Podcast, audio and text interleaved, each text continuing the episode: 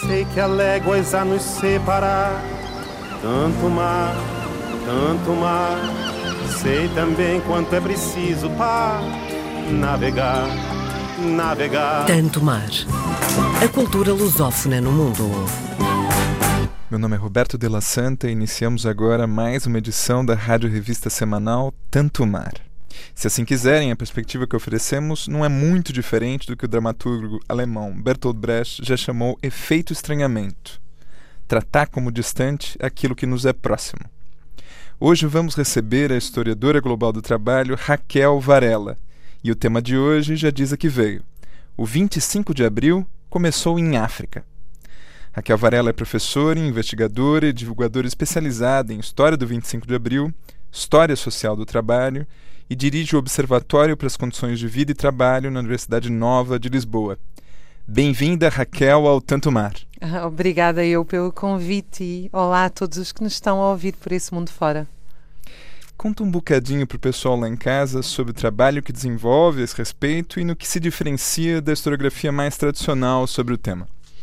Então, o nosso trabalho, nós, antes de mais nada, olhamos muito para uh, a a história popular é a tradução para Portugal, ou seja, o povo, os que não têm a voz, os resistentes, muitas vezes não são os que saíram vitoriosos, mas são os que tiveram, uh, mas que tiveram um papel muito oculto em que o processo histórico muitas vezes fica resumido aos, às instituições, ao governo, aos reis, à atuação dos partidos. Nós não queremos saber só os partidos, queremos saber o que é que as pessoas fizeram dentro dos partidos.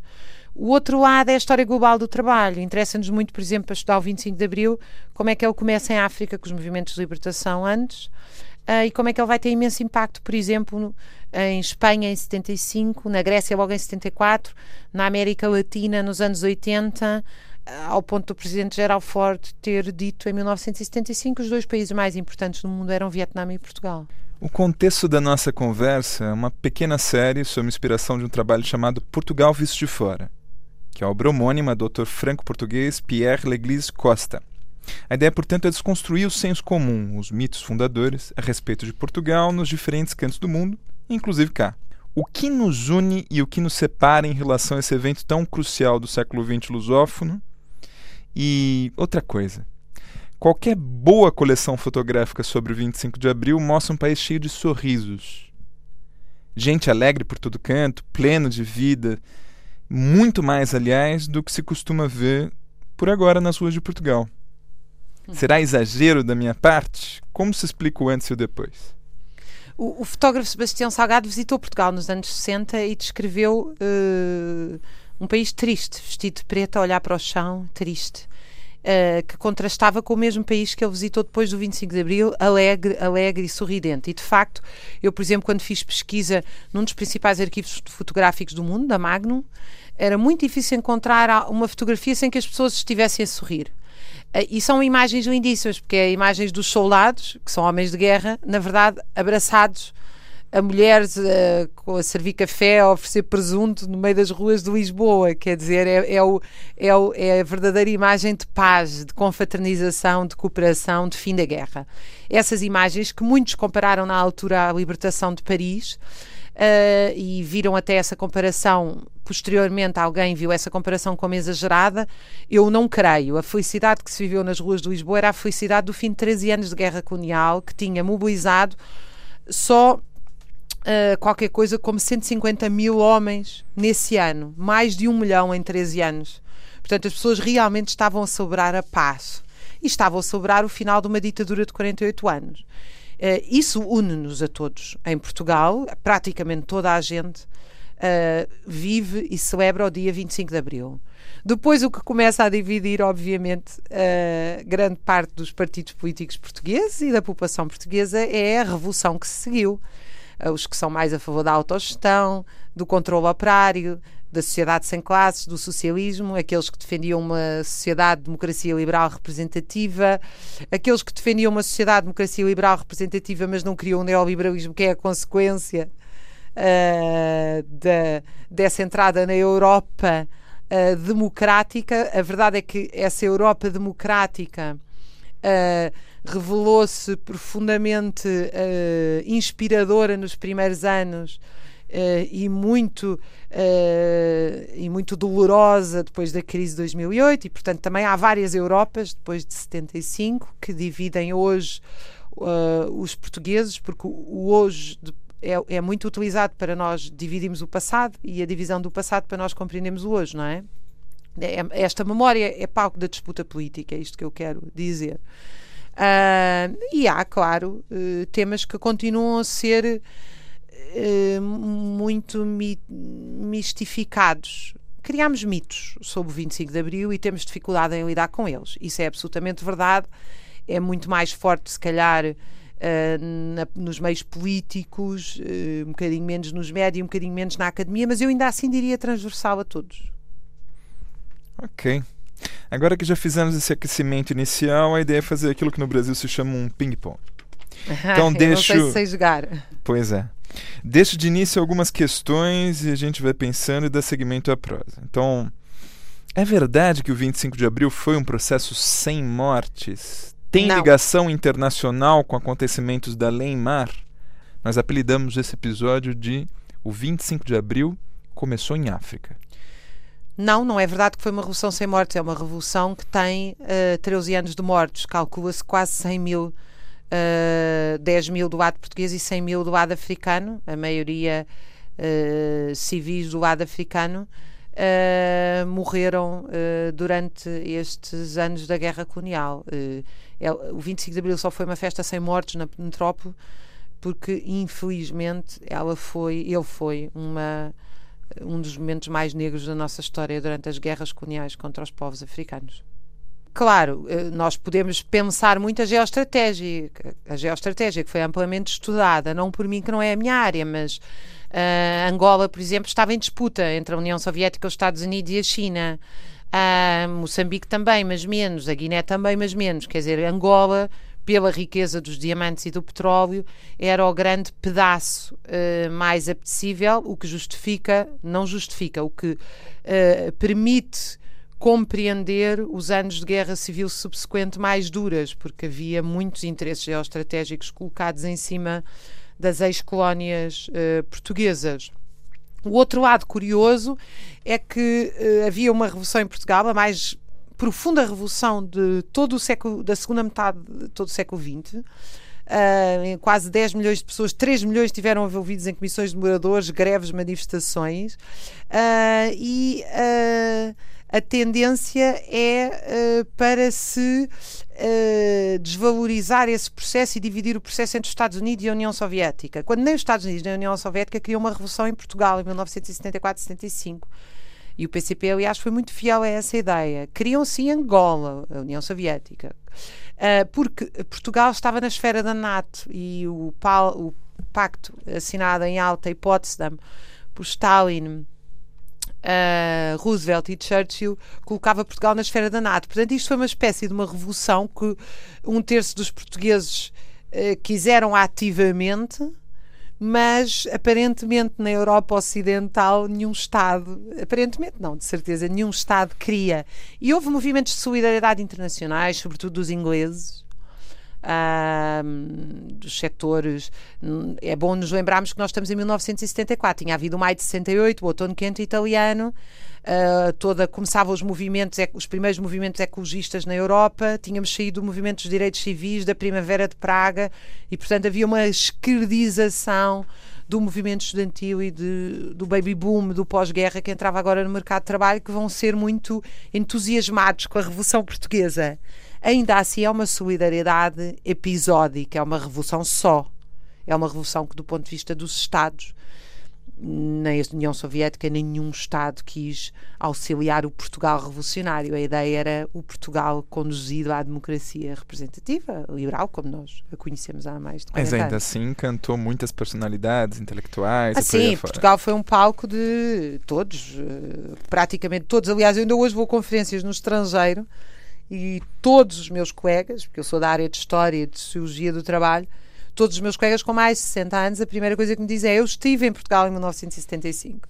Portanto, era o país por excelência, ainda por cima porque era uma revolução era uma revolução absolutamente romântica e encantadora. Eles vinham de Inglaterra, de Paris, de, de Estocolmo, de Roma, Uh, e chegavam à reforma agrária no Alentejo, onde se trabalhava com enxada, era uma espécie do encontro da Idade Média com o século XX profundo, não é? Porque isto é um país de urbanização muito tardia, como aliás sabem os nossos queridos uh, conterrâneos imigrantes que nos estão a ouvir por esse mundo fora, não é? O que era Portugal em 1960, era o Portugal uh, da minha avó, que tinha um lenço na cabeça e que nunca o tirava. Uh, e tinha uma roupa muito discreta, uh, vivia numa aldeia, não era de meios uh, pobres, mas a sua vida era, era uma vida muito. por exemplo, a minha avó, que não era pobre, nem, nem, nem de uma família de origens pobres. tinha medo de andar de carro, só queria andar de comboio e recusava-se a entrar numas escadas rolantes porque o mundo dela ainda era o mundo de uh, a família estar à mesa, à volta da lareira e regulados pelo tempo do sol. É este o Portugal que muitos vão descobrir em 1974-75. E vai entrar rapidamente num comboio de alta velocidade chamado 25 de abril. Existe alguma polêmica em torno dos conceitos de golpe de Estado e revolução social? Sempre que se reconstitui o evento da insurreição, é mais ou menos assim. Qual a diferença, para explicar para o pessoal lá em casa, entre um golpe e uma revolução? Como essas categorias ajudam na ciência histórica a compreender o que teve lugar no país? E para já o que houve em Portugal nesse biênio 74-75 foi o que, afinal? Foi um golpe seguido de uma revolução. Como Só é que isso? as pessoas pensam, um golpe é uma fração, uma organização, no caso o movimento das Forças Armadas, dá um golpe de Estado para tomar o poder de Estado. Mas isso não é. Porque é que isso se distingue de uma revolução? Porque uma revolução tem a participação das massas, claramente aqui das massas, ainda nem sequer são organizadas, é uma coisa espontânea, tem participação massiva da população.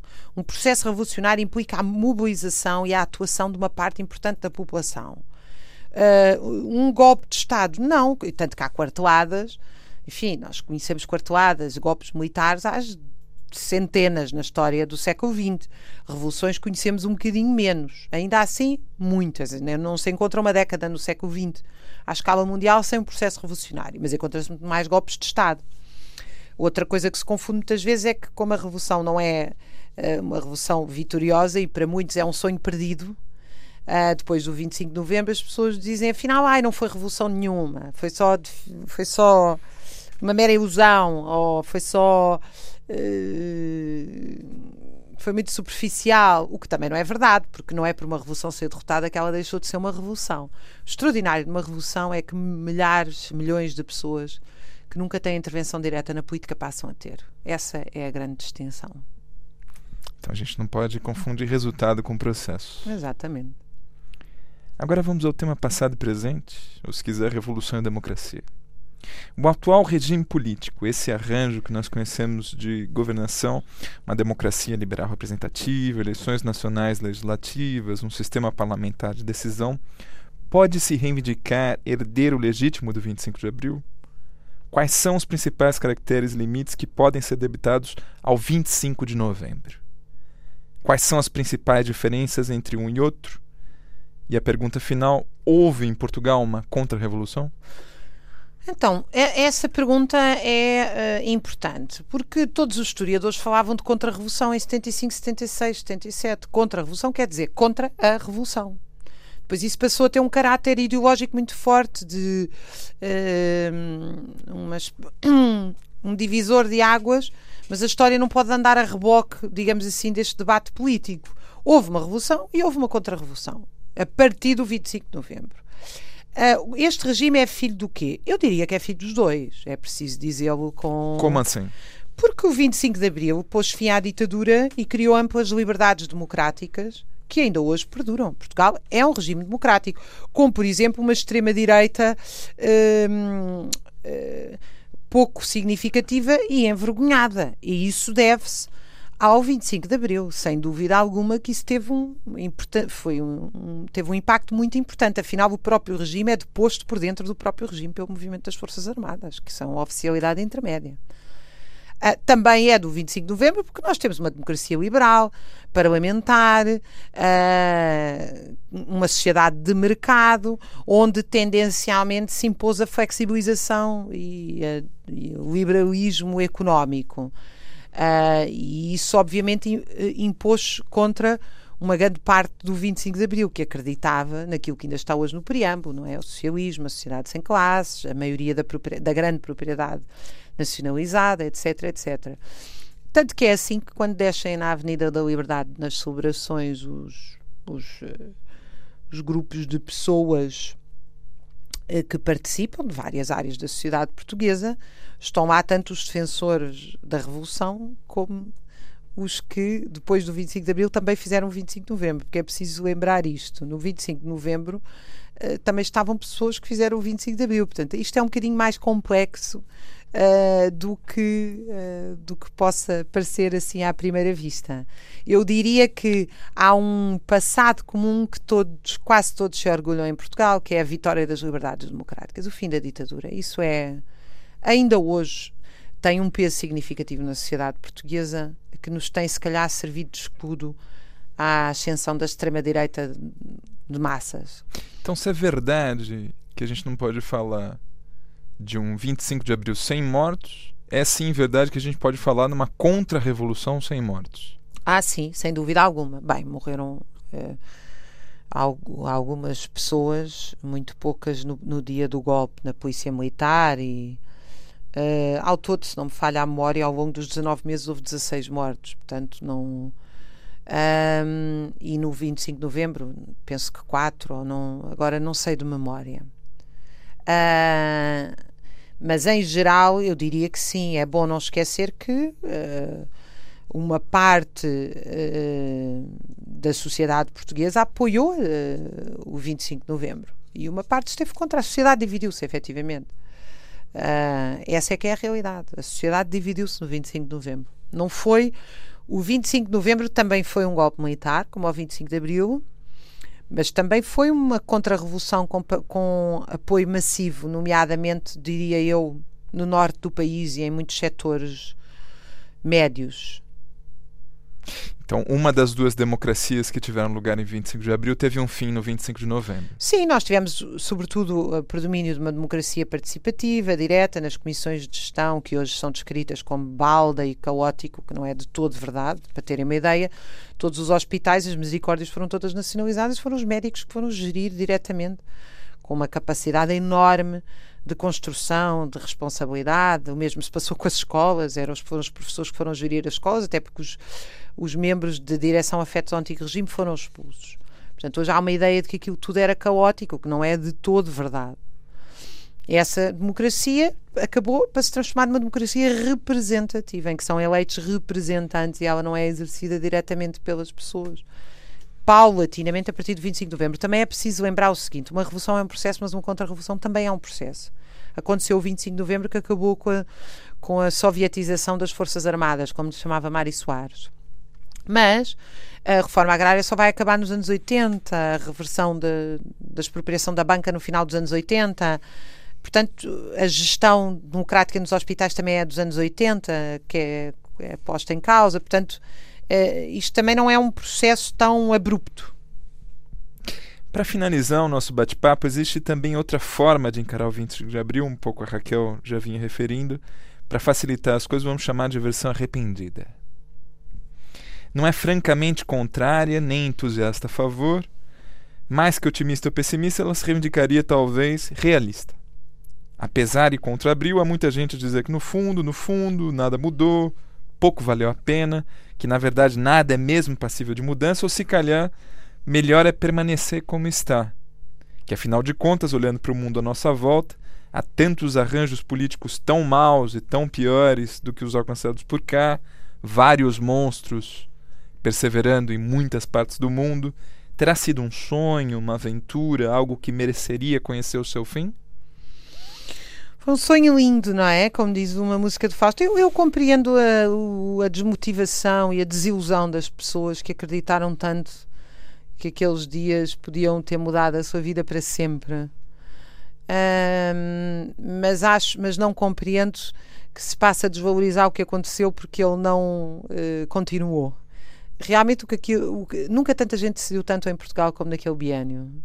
E isso é uma extraordinária demonstração em que muitas vezes pessoas que nunca tinham participado em nada, nunca se tinham envolvido em nada, não tinham participação cívica alguma, setores muito pauperizados da sociedade, agarraram a vida nas mãos nesses tempos, transformaram-se e ao se transformarem, transformaram o país e ao transformarem o país também se transformaram eles próprios. Não foi só o país que mudou, foi as pessoas que mudaram o país que mudaram. Eu acho que foi um sonho lindíssimo um, e nós não podemos viver agarrados ao passado, mas não podemos viver uh, desiludidos sistematicamente com o passado. O 25 de Abril é um momento extraordinário na história de Portugal. Uh, e que está aí, não, é, não se vai repetir como tal, pode-se repetir melhor, pode não se repetir, pode-se repetir pior, mas está aí para nos dar pistas enormes uh, daquilo que é, foi um, o maior salto na história de sempre do povo português. Saiu-se da idade das trevas, da idade média, do atraso profundo, para algo como uh, o 12 melhor Serviço Nacional de Saúde do mundo. Isso é o 25 de Abril e foi, foi um sonho lindo. Nós pedimos aos convidados a cada semana que escolha uma canção para encerrar o programa. A escolha da Raquel foi difícil, chegou a sugerir uma mão cheia de canções e por fim ficou com Vejam Bem, de Zeca Afonso. O que nessa canção cala tão fundo na alma da historiadora e por que convida o ouvinte a revisitá-la? Porque esta canção nos convida a ver a essência para além da aparência, nos convida a ver o que não está à frente dos nossos olhos. Uh, que não há só gaivotas em terra quando um homem se põe a pensar. É, é, eu penso que a função de um historiador é uh, olhar para a complexidade do processo que não se encontra na aparência das coisas. Os, ossos, os nossos olhos não são suficientes para nós vermos como uh, para nós explicarmos o processo histórico. Vejam bem, o nosso muito obrigado pela presença do Espírito, Raquel. Eu é que agradeço. Vejam bem que não há só gaivotas em terra quando um homem se põe a pensar. Quando um homem se põe a pensar quem lá vem Dorme à noite ao relento na areia Dorme à noite ao relento do mar Dorme à noite ao relento do mar. E se houver uma praça de gente madura E uma estátua, e uma estátua de febre a arder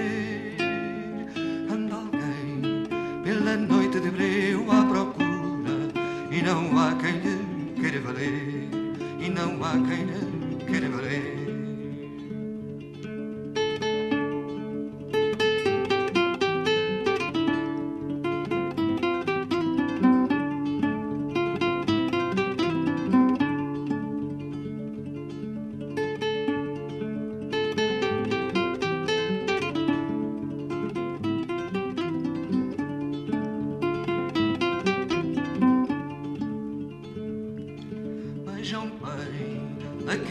a fraca figura, desbravando os caminhos do pão, desbravando os caminhos do pão. E se houver uma praça de gente madura, ninguém vai levantá-lo do chão, ninguém vai levantá-lo do chão. Vejam bem que não há só gaivotas em terra, quando um homem quando um homem se põe a pensar. Quem lá vem, dorme à noite ao relento na areia, dorme à noite ao relento do mar, dorme à noite ao relento do mar.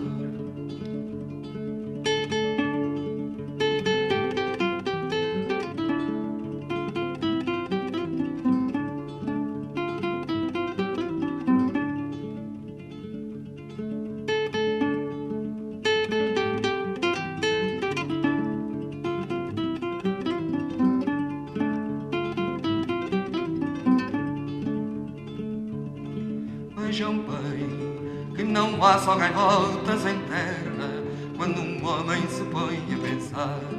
Quando um homem se põe a pensar. quem lá vem, dorme a noite ao relento na areia, dorme a noite ao relento do mar, dorme a noite ao relento do mar. E se houver uma praça de gente madura, uma estátua e uma estátua de febre a arder. Anda alguém pela noite de breu à procura e não há quem lhe queira valer e não há